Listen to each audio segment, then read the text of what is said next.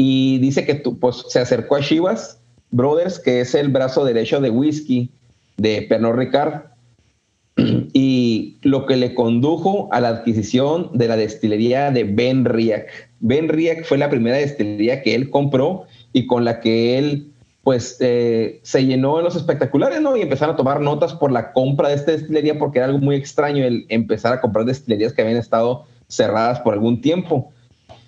Dice que la destilería tenía un inventario muy interesante en el que Billy disfrutó familiarizándose día y noche. ¿Se imaginan? O sea, comprar una destilería y tener almacenes llenos de whisky pasear las noches por esos barricas y estar disfrutándolo, destapando barricas, oliendo, encontrando el perfil.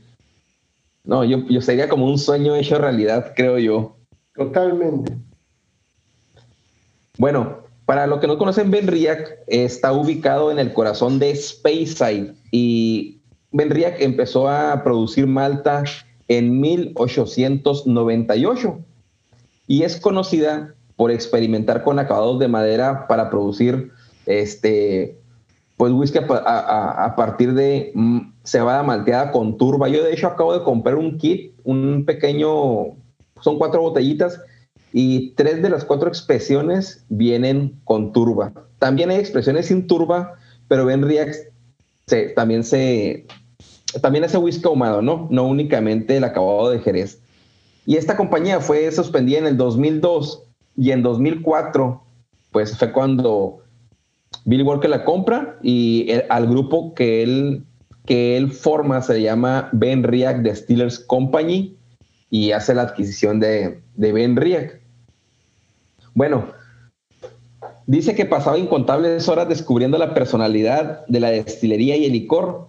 En ese momento, él dice que el sector boutique del single malt de la industria del whisky estaba experimentando un creciente interés en los consumidores. Y aquí es donde quería él posicionar, a Ben Riach. Siempre, dije, siempre estuve dispuesto a buscar oportunidades nuevas y emocionantes. Y en este momento, ya con la relación que había construido con Chivas, ya con algunos años con eh, Ben Riach, dije, es hora de dar el siguiente paso. Y aquí sí, es cuando compra su segunda destilería, que es la que comentaban Edgar y Orlando, Glendronach. Bueno, ahí Ben Riach ya estaba experimentando niveles de crecimientos eh, muy buenos, por lo que Billy dijo, este es el momento adecuado y voy a aprovechar la oportunidad para adquirir la destilería Glendronach. Esta había estado cerrada durante seis años a finales de los 90 y a principios de los años de, los 2000. Aquí es cuando yo digo, aquella, aquella experiencia que tuvo en Inverhouse, Inverhouse es eh, Spayburn, su primer, emplea, eh, eh, su primer trabajo de, de, Master Blender. Entonces, es cuando empieza a, a, formar pues las mezclas que él quiere. La destilería de Glendronach, eh, si ustedes no la conocen, es, eh, está en Highlands y esta fue fundada en 1826 y pues producen ahorita unos whiskies ultra premium, ¿no? Y son conocidos como los más ricos o referentes en Jerez. Y en, 1996, en 1996 se suspendió y en 2001 eh, volvió a abrir, pero hasta 2008 fue cuando se vendió a Ben Riach de Steelers o Billy Walker. Ya en 2008, Billy Walker ya compró Glendronach, eh, lo que resultó un desafío interesante porque decía que tenía un inventario y él ya, ya no era, pues no era un master distiller únicamente, no era un master blender, ya tenía que manejar las existencias que, con las que adquiría las destilerías pero él siempre eh, nunca lo, lo, percibió como, como un desafío. Él decía que más bien era una oportunidad. Pues ya, de 2008 a 2016 se centró intensamente en, en hacer que la marca de Glendronach volviera a tener un espíritu eh, de whisky significativamente orientado al Jerez. Eh, ¿Y quién pues no relaciona a Glendronach con el Jerez. No sé si Ernesto, eh, Miguel o Roberto tengan alguna expresión de Glendronach, la hayan tomado antes. Nosotros sí las hemos tomado. ¿Ustedes han tenido la experiencia con alguna, Miguel? Sí, y desafortunadamente no es la de Billy Walker. Eh, no digo desafortunadamente por ser la que tomé, simplemente porque no he tenido la oportunidad de probar eh, el whisky de, Billy Walker. No, ah, nosotros tampoco, yo tampoco, yo eh, tampoco tengo una botella de esos años, pero pues ya básicamente la, la, huella que dejó ahí, pues ya tenemos una expresión que ya no, ya está, eh, ya no está, bueno, al menos la, cajita que tengo yo ya no dice Billy Walker ahí, pero de todos modos, pues es un gran whisky, ¿no?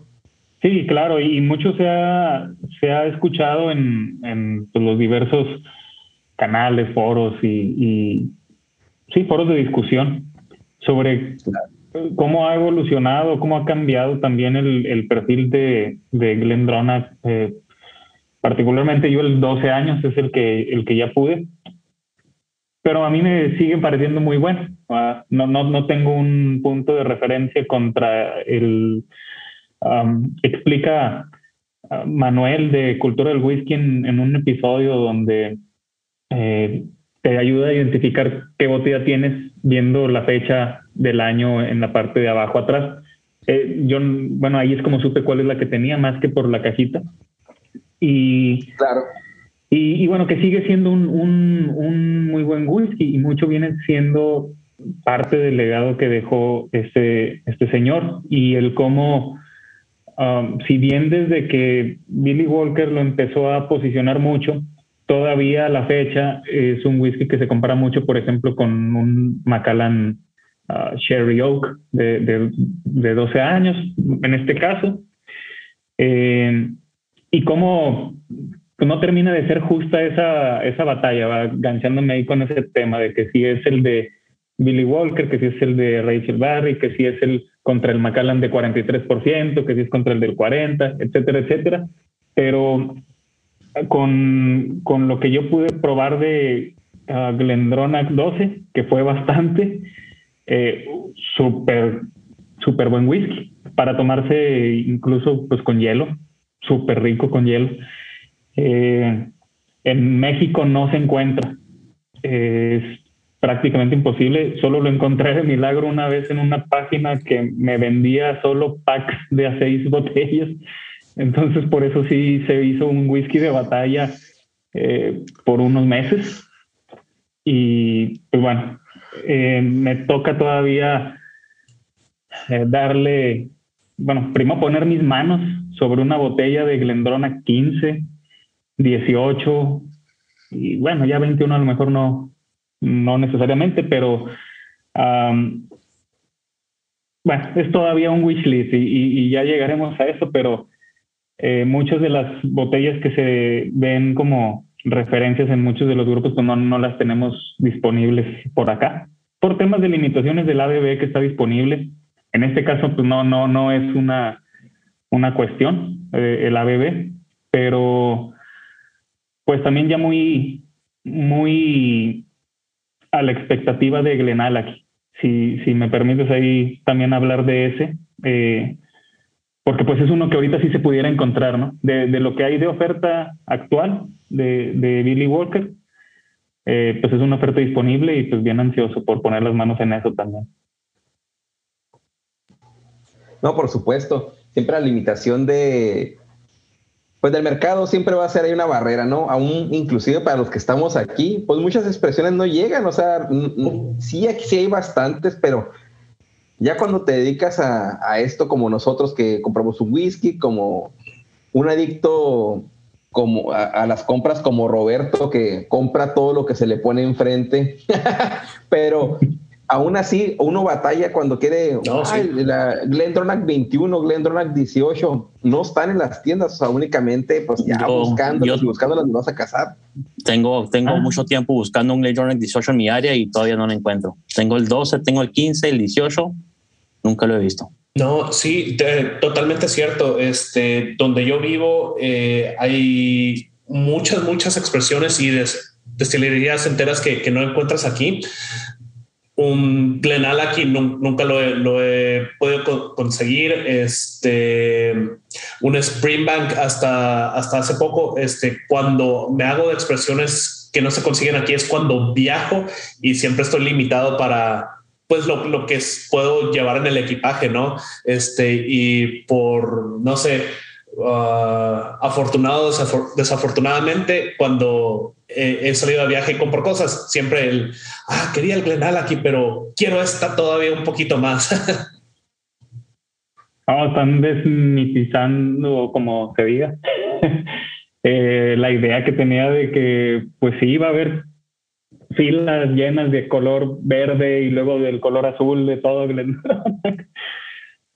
pero bueno, Sí, hay mucho, pero, pero sí, sí hay lugares que, que consiguen unas cosas y lugares que, que, que, no. Este. ahora eh, estuve de viaje y lo que me puse en el tope de mi lista necesito conseguirme un Spring Bank. No, nunca lo he probado, no lo puedo conseguir aquí. Es, lo que, que, me quiero traer. Buenísimo, el, el 10 años ese. Yo tampoco tanto tiempo en eso también y una vez lo vi, lo dejé pasar, dije, no, después lo compro, se agotaron y conseguí uno. Y no muy, muy, muy rico. Pero bueno, después hablaremos de, ya tenemos un episodio de Campbellton donde Edgar precisamente cató esa botella, estuvo con, estuvimos con Arturo Savage. Tú eh, nunca has escuchado ese capítulo de, de Campbellton, ¿verdad, Roberto? Me dijiste que ese con Arturo nunca lo has escuchado tú. Yo, el de Arturo, el, de Arturo y el de Iván lo debo haber escuchado más que, no sé, que, las canciones de, Iron Maiden. Eh, no, no, no, pues es, Arturo es un tipo que no me canso nunca de escucharlo. Si se pone a hablar de fútbol, me voy a poner a escucharlo hablar de fútbol, aunque a mí no me guste el fútbol, porque es un placer escucharlo. A, Iván y a Arturo son tipos que no aprendes absolutamente todo el tiempo. Y como yo lo escucho trabajando, muchas veces hay cosas que se me escapan. Que capaz que el, capítulo lo escuché cinco veces y la quinta vez escucho algo y digo, ah, mira vos, ¿cómo no lo escuché esto antes? Ahora me cierra tal concepto, porque por ahí había un concepto que estaba quedando en el aire y, te cierra cuando lo escuchas completo. Por eso eh, los capítulos hay que sentarse y escucharlo concentrado, pero hoy no hay tiempo, la gente no tiene tiempo, la ansiedad, la tarea, el trabajo, eh, cuesta muchísimo sentarse a escuchar. Entonces, no te queda otra que escucharlo haciendo algo. A este episodio le vamos a poner música de fondo del mar, de las olas, para que la gente se siente tranquila a escuchar whisky en español y se relaje. Sí, sí, sí, sí. Sí, sí pero igualmente a mí yo ni con eso me relajo. Oye, bueno, para continuar con lo que, con lo que, con lo que sigue, pues estamos viendo, eh, pues desde que, desde que Billy Walker eh, nació, cuáles fueron sus primeros pasos, dónde, pues desde dónde egresó, cuál fue su primer empleo, cómo fue su proceso hasta llegar a comprar, pues, una, dos y la tercera destilería. Ahora, eh, en ese momento, cuando él dice que Lendrona que la voy a revivir, pero y quiero meterle full Jerez, ¿no? O sea, volver a revivir lo que ella fue en un momento. Eh, en ese momento, la entrevista que en la cual me, me basé para, para esta, pues esta, este, tema que les estoy dando es de 2014 aproximadamente a 2017. Bueno, fueron algunos de los datos que conseguí. Pero le preguntaron en ese momento a Billy Walker sobre el mercado y a dónde iría Glendrona, que en ese momento y él dice, Taiwán es el mercado número dos para Glendrona, que se haya posicionado, pero todavía hay potencial de, crecimiento como países como China, Hong Kong, Singapur. Veo que es nuestro deber, responsabilidad, aprovechar estos nuevos mercados. Lo que le decía al inicio, cosa curiosa, cuando él trabajó en, en Group o en Inverhouse Distillers, donde, de donde hacen los whiskies de Speyburn, Valver, Anok, eh, Old Putney. El grupo dueño, Thai Bev, es tailandés. ¿sí? y él está atacando el, mercado tailandés, aquí también taiwanés. Entonces aquí las conexiones, porque él dicen que fue una mente maestra en las relaciones. Él desde sus primeros trabajos ya tenía contactos y estaba posicionando los whiskies en los diferentes mercados. Y él estaba buscando China, Hong Kong, Singapur. Visionario. Y ya cuando, cuando Glendronach, dice, en 2013 surge otra nueva oportunidad y esta vez para comprar la destilería de Glenasau. Esta destilería realmente es menos conocida. Eh, yo la descubrí por también estar buscando sobre esta persona, Billy Walker. Glenasau, eh, estos whiskies, eh, bueno, en específico, para no adelantarme, Glenasau es una destilería que se fundó en 1875 y está ubicado en la costa norte de las Tierras Altas. Eh, dice que está con la vista al mar básicamente y produce una malta costera de las Highlands. Eh, la destilería también fue suspendida en 1986, permaneció inactiva por 20 años hasta que un grupo de inversores que fue Lee Walker en 2013 la compró. La compró en ese momento el grupo que él tenía era de, de Ben Riach de Steelers Company. Ahora, él dice que estaba muy interesado en conseguirla porque su ubicación costera y su estilo era diferente, eh, o sea, el espíritu marítimo. Y todo el whisky que habían hecho se había hecho ahí. Entonces, él creía, o su tirada era, o fue en ese momento, que cada una de las destilerías eh, como estaba en diferentes microclimas, cada uno diera matices diferentes en ese espíritu dormido que tenía. Y él dice que estaba muy entusiasmado con el potencial de Glenasau y dice, la compré a unos propietarios rusos en ese momento. Y la expresión más reciente que habían tenido había sido terminada en, estoy citando a Billy Walker tal cual, había sido terminada en, en de vino de una finca vinícola rusa que una vez permaneció, perteneció, perdón, perteneció al zar del país o al último zar, Nicolás II. Esta, este zar eh, fue zar de 1894 a 1917 y él dice, sigue siendo la, la bodega preferida de las personas que reemplazaron a la realeza rusa. Hemos continuado con la conexión rusa y hemos hecho esta crecer. Estamos haciendo todo lo posible porque Glenasau sea un modelo de negocio aún más interesante. Para ese momento, Billy Walker pues ya era la estrella ascendente de las destilerías. Eh, no sé si llamarlas independientes, pero estas no formaban parte de ningún grupo grande de antaño, ¿no? O sea, él acababa de formar su grupo, que era Benriac eh, de Steelers. Y hay que aclarar algo, porque en ese momento eh, él cuando trabajó en Valentine's y eh, inclusive en Interbev dice que el blend scotch era, era todo, ¿no? Y aquí cuando le preguntan eh, en este momento que ya estabas comprando Glenasau, ¿qué pasaba? Y él dice, es que el whisky escocés está ganando rápidamente nuevos seguidores en los nuevos mercados emergentes y estamos en una edad de oro para el sector y él aclara algo muy importante porque hay muchos que dicen o no le dan importancia y solamente se sentan eh, en, no, mi destilería que está escondida en él, conoce y produce un espíritu maravilloso. Sí, pero Bill Walker dijo, tuvimos la suerte de entrar en la industria en un muy buen momento. Los Grant, o sea, Grant, me refiero a el grupo de Grant. William eh, Grant Sons Glenn Sons, perdón, Edrington, Diageo, habían hecho mucho por la industria durante años y han ayudado a que el whisky escocés sea la bebida internacional favorita. Estos grandes han beneficiado enormemente a los independientes más pequeños como nosotros. Y casi siempre me recuerda a mi socio sudafricano, uno de los con los que compró eh, Ben Riak, el mejor lugar para estar en una estampida es debajo del vientre de un elefante. Quiero recapitular hasta 2016, que ya estamos en 2016, para que no se los olvide porque es muy importante, desde que Billy Walker eh, inició el camino eh, de su recorrido hasta este momento. Recordemos, nació en Dumbarton, Escocia, en 1946. A los 21 años de edad se graduó de la Universidad de Glasgow.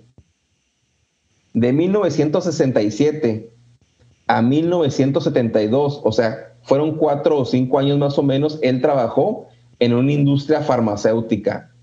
Esto fue de sus 21 años a sus, a sus 26 años. Hay que poner más o menos qué estaban nosotros haciendo a los 26 años. Pues él estaba en su primer empleo y a sus 26 años lo dejó. Siendo 1976, 72, perdón, a 1976, de sus 26 años a sus 30, él trabajó en Valentine's. Su primer empleo de whisky fue a los 26, duró hasta sus 30 y aquí es donde él trabajó en el área de producción. Ya sabemos que era desde el malteado, que no quiero decir este término, pero es como el todólogo, ¿no? Aprendió de todo, se aprendió y se empapó de todo y la escuela fue Valentine's. De 1976 a 1982, ya con 30 años, Billy Walker salió de Valentine's y entró a Inverhouse Distillers. Aquí es algo muy importante porque ya él ya traía su profesión, trabajó en la farmacéutica, luego entró y conoció todo acerca del whisky en Valentine's, pero bueno, Aquí ya entra como master blender, o sea, él ya hacía espíritus, él ya sacaba producto. Y es donde dice, aprendí la virtud de la experimentación y la madera, cosas que ahorita Billy Walker en sus expresiones de Glenn Lucky, todo es experimentación con los eh, batch, con los eh, 1, 2, 3, los que ha sacado los eh, Cast Train, y es madera, siempre.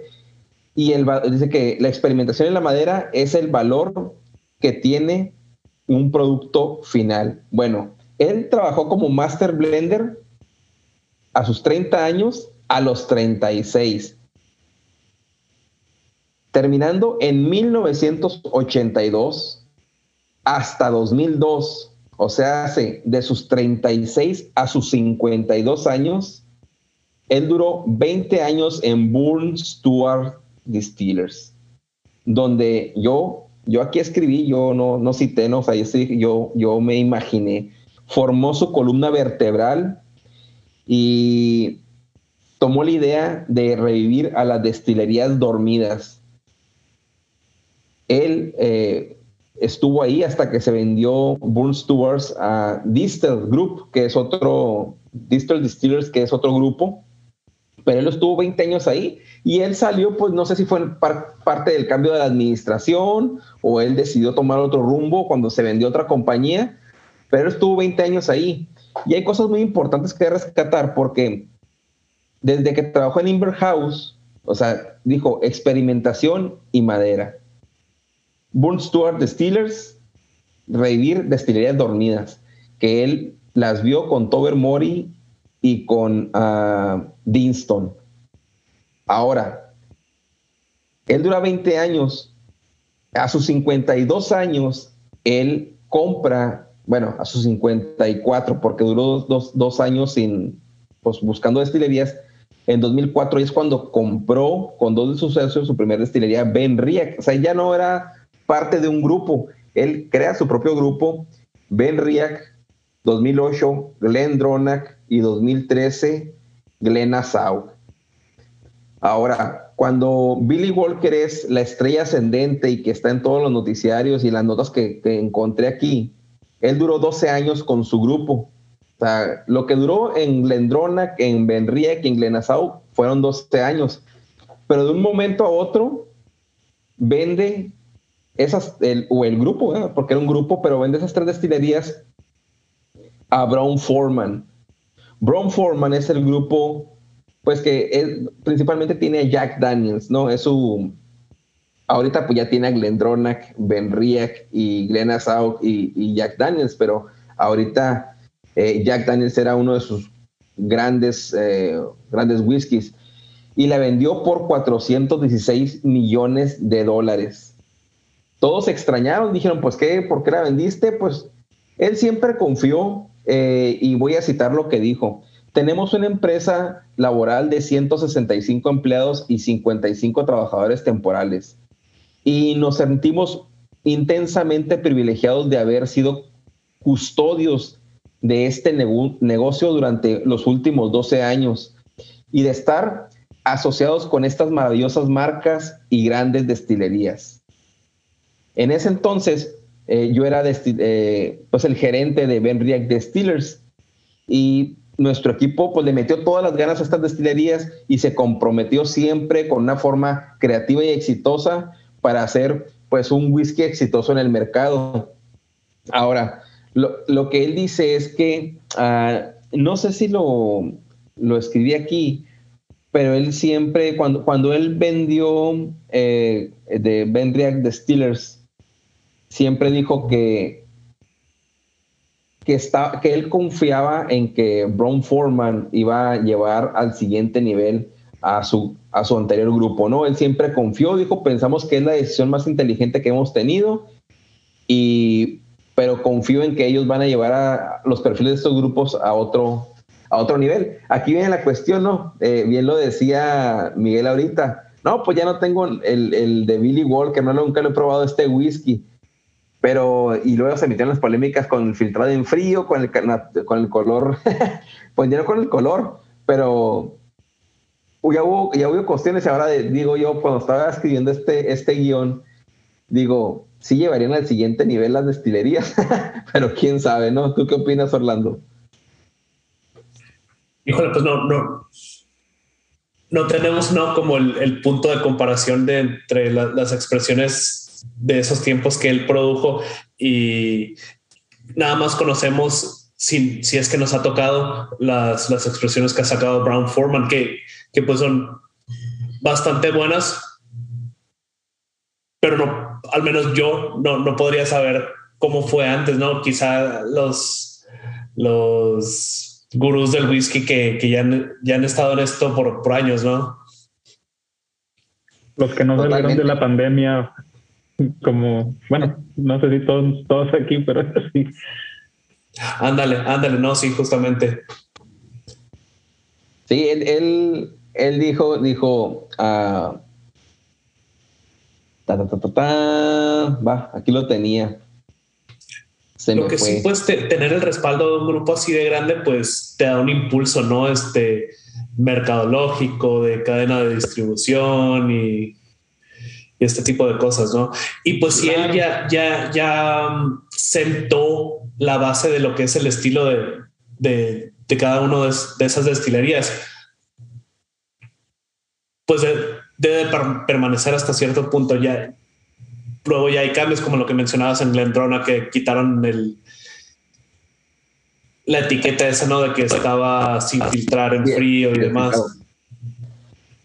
Pues todo, todo eso obedece a no sé, ¿no? A, la cantidad de reservas que tienen y pues que no pueden ya garantizar, no sé, una declaración de edad o que, qué sé yo, y pues se ven en, la difícil decisión de qué hacemos, este, mantenemos la declaración de edad o la quitamos y podemos seguir teniendo. Sí, él hizo eso en 2008 a 2014, 2015, 2016, cuando pero es muy diferente ahorita el panorama de, pues, de la cadena, pues, de la demanda, yo creo, de single malts y porque pues es lo que hizo, pegó, ¿no? Como luego decimos, pegó y todos lo queremos y todos lo quisimos y muchos lo tuvieron.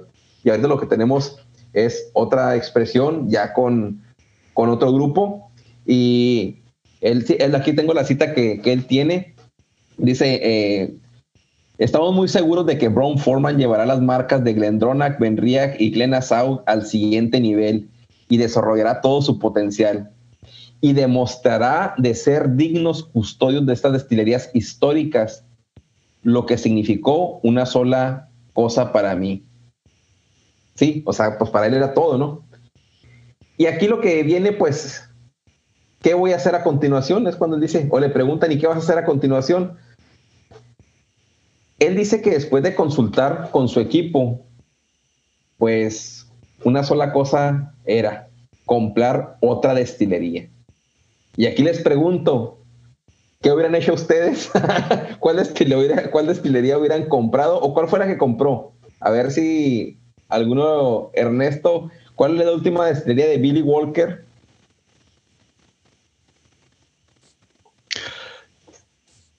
Eh, no, no, no puedo darte datos. Este, ah, tú me dijiste. Hablando de. No, me preguntes. Totalmente. hablando de, Mientras estamos nombrando el, whisky, te digo la verdad, lo he googleado acá para conocerlo, no lo había escuchado acá en la Argentina y he visto lo que vale en la Argentina, así que eh, difícil eh, de, tenerlo al alcance. Totalmente. Es un, sueldo, básico acá en la Argentina para no para hacer números así generales. Este, paso la, pregunta al siguiente compañero. Naum, eh, dijiste, ¿él compró Jack Daniels?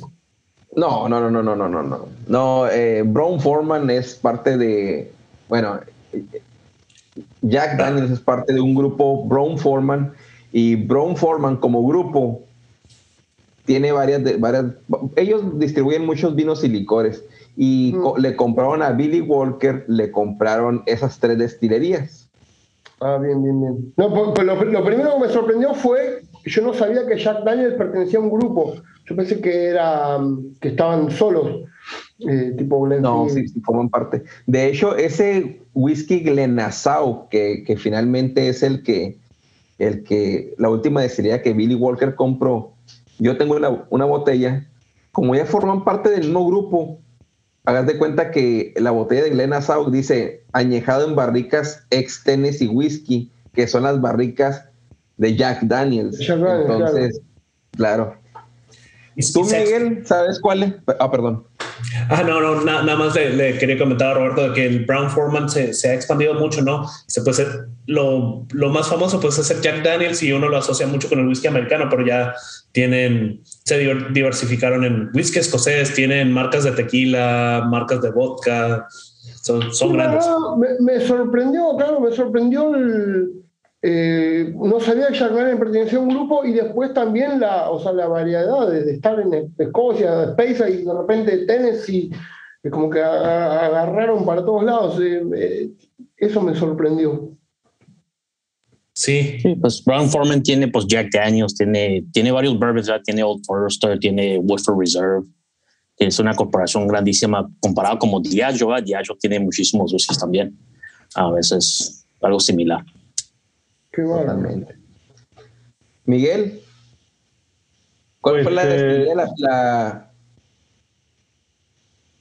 Miguel sí sabe la, Billy Walker. Sabe la respuesta. Él lo pues tiene. La Glenal aquí Exacto, Y bueno, se dice que las expresiones más jóvenes son las que se puede considerar como que representan su mano, ¿verdad? Ah, y las más añejas, pues todavía, vaya, es, lo que pudo hacer con lo que ya estaba ahí, por así decirlo. Y estas otras más jóvenes, la 10 años principalmente, pues son las que ha podido ahí eh, meterle su firma. Lo, lo que yo no, no sé, no, no, sé si, eh, bueno, seguramente tú sí lo tienes el dato, Now, pero cuando todavía estaba con las marcas de Brown Forman, pasó de una a otra y luego después, de, vaya, fue de una en una o, o llegó a abarcar, por ejemplo, Benriac y Glendronach las dos, o, o era como, digo, respondiendo a la pregunta que decías, de que qué hubieras hecho tú, ah, si te cambias, no te cambias, se me asegura que es como si estás en el concurso de, de que, oye, ya tienes 100 mil, vas por los 250 o te quedas con tus 100 mil y, y, y, que después siguen los 500 y así te la llevo. Sí. Pues vamos a ver si te entiendo la pregunta, pero sí vendió, él compró, pues eh, se fue por años, ¿no? Empezó comprando una y luego cuatro o cinco años después otra y cinco o seis años después otra. Eh, pero él vendió todo el paquete, o sea, vendió a, a Brown Forman, le vendió las tres en 416 millones eh, de dólares. Y pues sí, lo que siguió es que pues fue y compró Glenal aquí. También compró eh, otras marcas, de, otra marca que se llama White Header Blended Scotch Whiskey y, el, es un, y otro destilería que se llama McNair, McNairs y es la que tengo aquí yo. Esta, al igual, tiene su firma. Eh, y este, este es un poco diferente porque pues conocemos solamente Glenala aquí, de, es como se conocieron las, las de, en, un tiempo del Master Distiller de Ball Garner, ¿no? O de Rachel Berry, pero de repente te encuentras un blended malt y dices, oh, un blended malt de, de, de, Billy Walker, pues ¿qué tendrá? Y sí, es, es, bueno, este whisky es un espíritu, pues como básicamente me recuerda mucho a Glenala aquí 12 años, eh, y es un small batch, y es a ahumadito, está muy rico, pero él compró pues eh, Glenallachie y McNairs.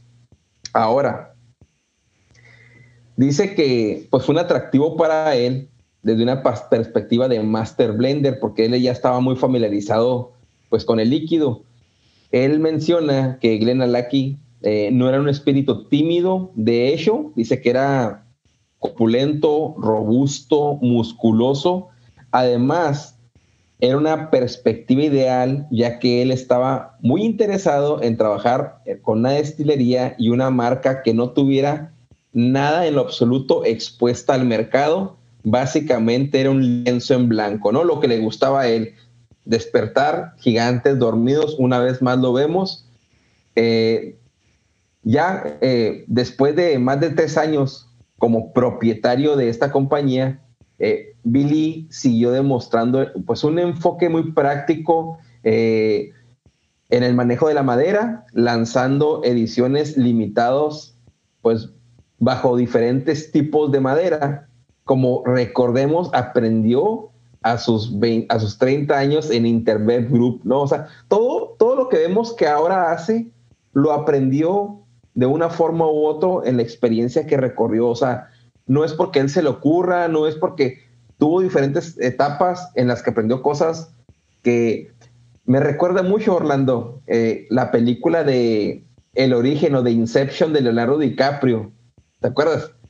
Cuando se metían en los sueños y que le clavaban, le clavaban una idea para que cuando hiciera los tratos con los millonarios o algunos de ustedes se esa película de Leonardo DiCaprio que está como, está, como decimos en Chihuahua, muy reburujada, está muy confusa que se meten en los sueños y luego le ponían ideas para que cuando le preguntara a la hora de, vender, querían que una persona vendiera una compañía multimillonaria, pero no, no quería. Entonces había una técnica de que se metían en los sueños de la persona y le ponían una idea o un detonante para cuando hicieron la pregunta, él dijera la respuesta que quería, ¿no? Me recordó mucho ahora leyendo cómo se repite una y otra vez lo que él aprendió en el pasado y cómo finalmente sigue repitiendo esto, pero para bien, ¿no? Porque ha tenido unos whiskies maravillosos. Si usted no tiene la oportunidad de tomarlos, pues son un gran, gran whisky. Y bueno, Billy dice que en ese momento, la entrevista que tengo es de 2019 en estos momentos, dice que Glenn Alaki todavía puede ir un paso más allá con la ambición que tengo de que se convierta en la mejor malta de Speyside. Y yo creo que ahorita está compitiendo con las mejoras de Escocia. Ahora tengo un desafío. Es lo último que cita en la entrevista. Parte del, de los reconocimientos que se le han dado a esta gran persona es que eh, en 1900, perdón, en 2016-2017, pues eh, la industria del whisky lo, lo condecoró con el pues con el máximo, yo creo que, o no, los honores que se le pueden dar a una persona en la industria del whisky que es Keeper of the Quake. Entonces, él es un Keeper of the Quake. Y en febrero de 2020 fue incluido en el prestigioso Salón de la Fama de la revista del whisky. Eh, pues inspirado en las personas, en las 100 personas más grandes del whisky en la historia. Eh, básicamente el Salón de la Fama es un tributo permanente a las personas que han hecho una contribución pues duradero al mundo del whisky, aquí como acotación además que es el Salón de la Fama. Y pues aquí es donde termino, ¿no? Y pues no quería cerrar el tema sin antes decir estas palabras que me salieron de mi corazón. Con más de medio siglo eh, de experiencia y dedicación en sus espaldas, Billy sin duda ha dejado una huella tanto en las destilerías que han resucitado como en las personas con las que ha trabajado a su alrededor. Sin embargo, para Billy Walker aún pues no ha terminado este sueño. Con 76 años de edad a la fecha 2022, nos sigue sorprendiendo con cada whisky que nos da, con cada cata que hacemos y con cada lote de su whisky. Larga vida al Jedi Billy Walker. Este, colorín colorado, este tema ha terminado. Espero que les haya gustado, amigos. Impresionante, ¿no? Como siempre. Que está viendo por ahí, este, como, les contaba, yo, yo no he probado Glenallachie, pero me, puse a buscar un, poquito y hay una noticia justamente del día de ayer sobre Glenallachie y, y Billy Walker sacaron una expresión de 16 años este, para celebrar, celebrar sus 50 años de, de carrera en la industria del whisky. Claro. Claro.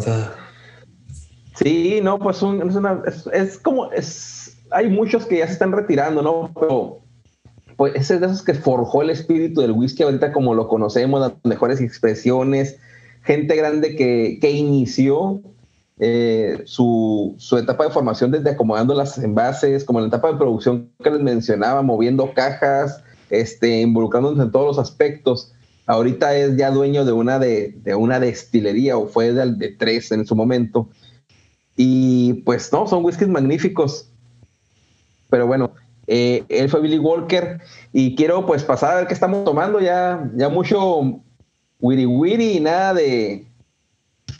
A ver, este, Ernesto, ¿qué tomas? Eh, te, te, quería preguntar, Naum, ¿vos pensás que por ahí, con ya estos hombres llegando a lo al final de su carrera se está acabando, eh, em, vamos, una forma de hacer whisky y lo que está entrando nuevo va a ser más mercadeo, más cumplir, eh, no estándares, a ver, cumplir eh, cantidades, vender, posicionar marcas, pero por, por, por merchandising, propaganda que que lo que pensaban esta gente.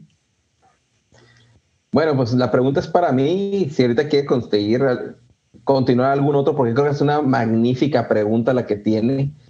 Y no, totalmente, Ernesto. Yo sí creo que es uno de esos viejos lobos que aún sabe lo que es whisky. Ahorita y, yo creo que también tiene que ser, es que él es el dueño, ¿no? O sea, es mi whisky, yo hago lo que quiero. Cuando eres un master distiller y le echas la culpa por qué estás filtrando en frío, por qué le estás echando color, únicamente eres el master distiller y muchas veces pues quisieras hacer, pero no te dejan, ¿no?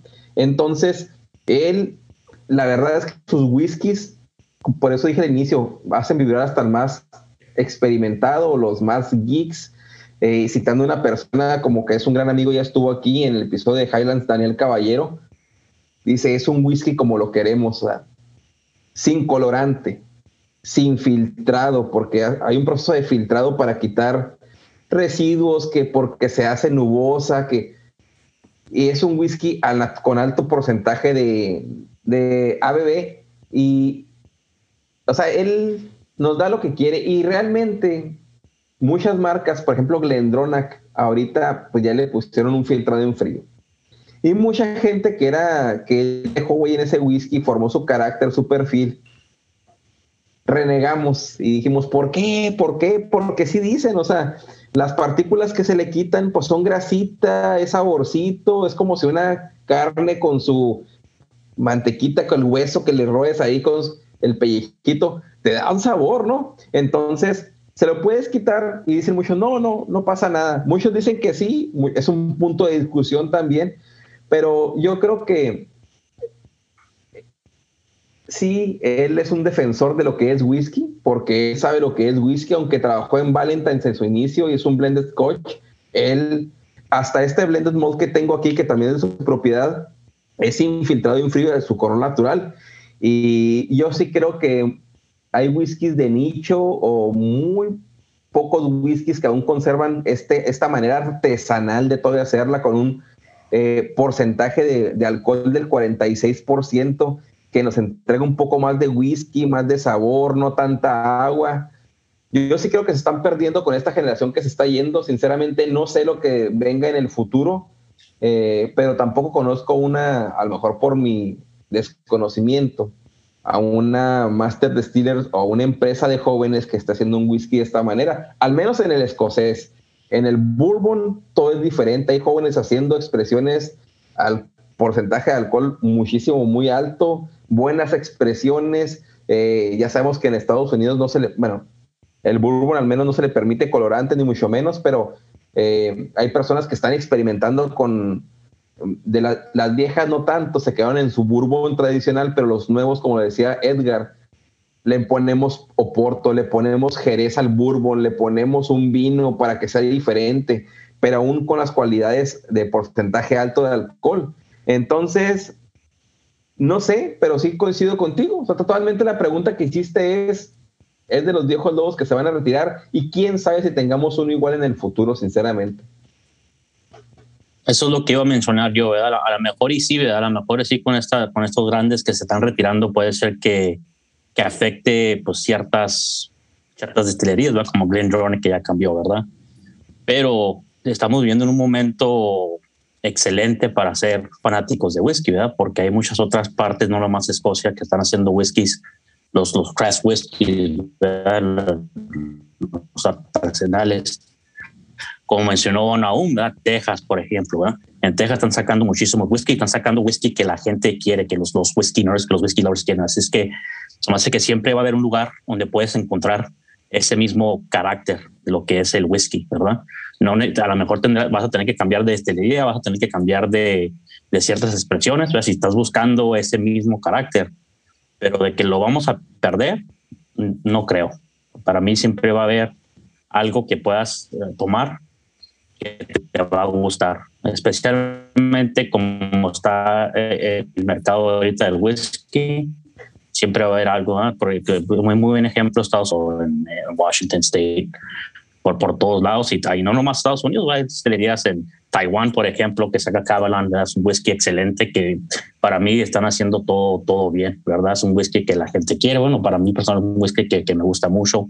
Cuando hablamos de whiskies de, del mundo, ¿verdad? Que hablamos de whiskies de, de Sudamérica, tomamos whiskies de Ecuador, hay, hay whiskies de Argentina que están sacando single malts, o no sé, que va a haber muchas opciones para poder tomar, ¿verdad? No, no creo que, que, que esto se vaya a acabar.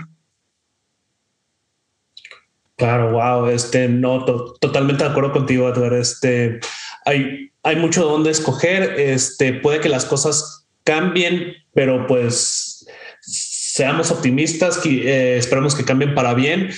Y como que quiero usar las palabras de, de, uno de nuestros invitados, este Daniel Caballero, que, que suele hacer hincapié de que los los gustos cambian, este, y a lo mejor la destilería que te gusta ahorita, tanto porque tu gusto evolucionó o es diferente, este, te deja de gustar y te encuentras otra nueva, ¿no? Lo, lo, lo bueno que hay mucha, mucho de dónde escoger. Este, que la destilería cambió, pues hay más. Este. Eh, mira, eh, oh, no, te quería agregar algo que no, que por ahí hay limitantes. Por ejemplo, acá en la Argentina, sin espero no haber entendido mal, eh, las fábricas de whisky tienen que embotellar a 40% de ABB. No pueden embotellar a más. Entonces, te limita, me parece, eso también, vos querer hacer otro tipo de expresiones o eh, como sé que vienen algunas, no sé si lo pronuncio bien, Casa Extreme, acá teóricamente ese embotellado estaría prohibido por ley. Ok. Oh, vaya, no, Entonces, no, eh, no tenía idea. A lo mejor por eso luego ciertas destilerías no llegan, ¿no? Puede ser. Pues, sí pueden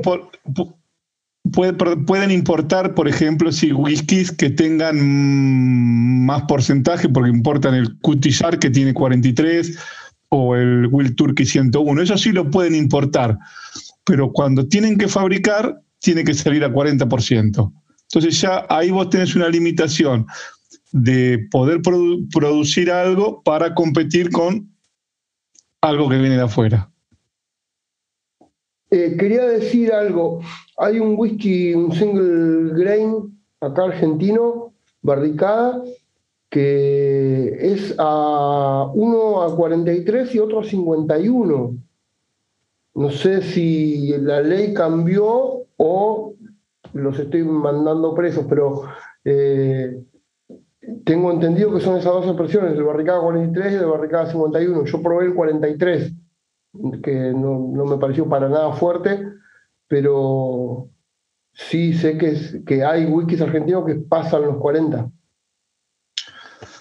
Sí, sí, yo sé que ha, habido acá cerca de una destilería de donde estoy que han hecho a 56, pero lo llaman el prohibido o lo llaman este como que no, no, está a la venta al público, sino en, para consumo así de, de gente conocida, para probarlo. Claro, claro. Sí, sí, este, este, lo venden en un bar exclusivo, no, no, se venden en licorerías. Pues en, esos casos, pues entonces sí, sí es algo limitante, ¿verdad? Entonces ese sería algo difícil, como por ejemplo en Argentina, para que creciera el whisky. En esos casos, pues se esperaría que pues, las mismas destilerías harían algún movimiento para ver si pueden cambiar leyes. Por ejemplo, acá en Estados Unidos tienen la sociedad de American Single Malt Society, donde realmente las leyes no están para el American Single Malt. Puedes, hacer, puedes mencionar que es un single malt y realmente no es basado en lo que, lo que la gente piensa es un single malt. Pero eh, las mismas destilerías se juntaron para poder ellos hacer su whisky con, con esa misma mentalidad, ¿verdad? Aunque las leyes no estén ahí y están, están queriendo cambiar las leyes, ¿verdad? Ojalá y algo así sucediera en, en esos países como Argentina, ¿verdad? Que, que la misma estrella o la misma gente se, se uniera, ¿verdad? Para poder cambiarse de leyes, para poder crecer, pero pues eso ya sería, eh, eh, es lo que se, espera, ¿verdad? Imagínate que en Estados perdón, que interrumpí. No, nomás quería un ejemplo, eh, que Edmundo, conocemos a Edmundo, al menos creo que lo conoce Orlando, alguien más muy participativo también en el grupo de Single Malt en español, eh, dice, me mandó un mensaje hoy, me dijo, oye, ¿sabes lo que compré en México? Un Castraint y era de Arran.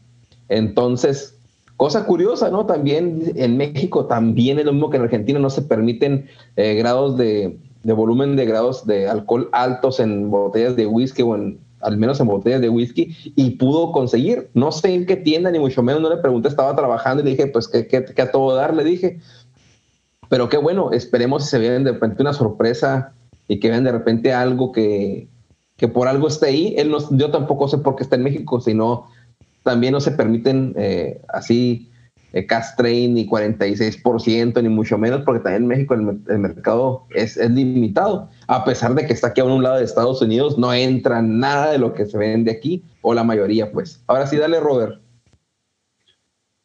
No, ya, me iba a decir. Pero eh, básicamente lo que iba a decir eh, era que si, eh, si en Estados Unidos ahora está habiendo una, tipo, una sociedad que puede estar peleando para, por los derechos, por decir una, forma de, whisky, acá, acá el single malt acá existe hace 30 años acá ni siquiera sabían que existía.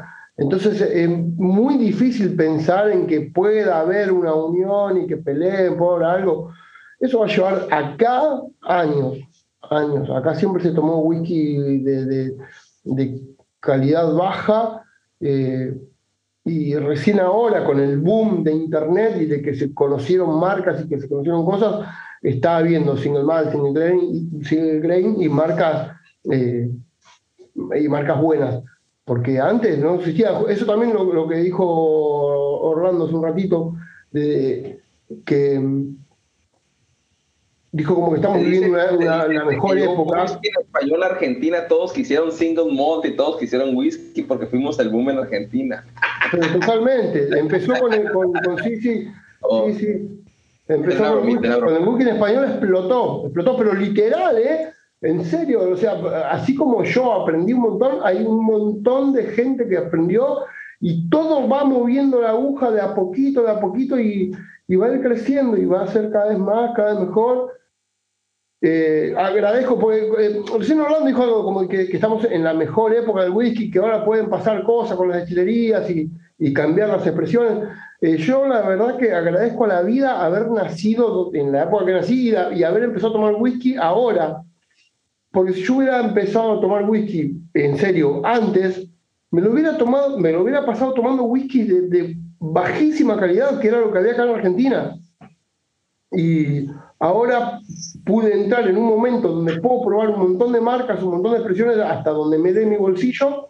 Y dentro de lo que me da mi bolsillo, gracias a Dios, puedo probar cosas excelentes. Y en otro momento me los hubiera perdido. Sí, al menos catarlas o así, aprovechar. Oye, ¿dónde, dónde conseguiste esa, esa botella, gran botella que yo no tenía la oportunidad, Ernesto? El Averlur que me mostraste ahorita, ¿dónde lo conseguiste? Eh, no, acá Argentina. Acá cuesta entre, no sé, unos 6 mil y 8 mil pesos nuestros que creo que se pueden traducir a 50 dólares, una cosa así, 60 dólares. se vende acá normalmente. Bueno, ahora sí, ¿qué, ¿qué, se están tomando? A ver, Miguel, empieza, ¿qué estás tomando ahí?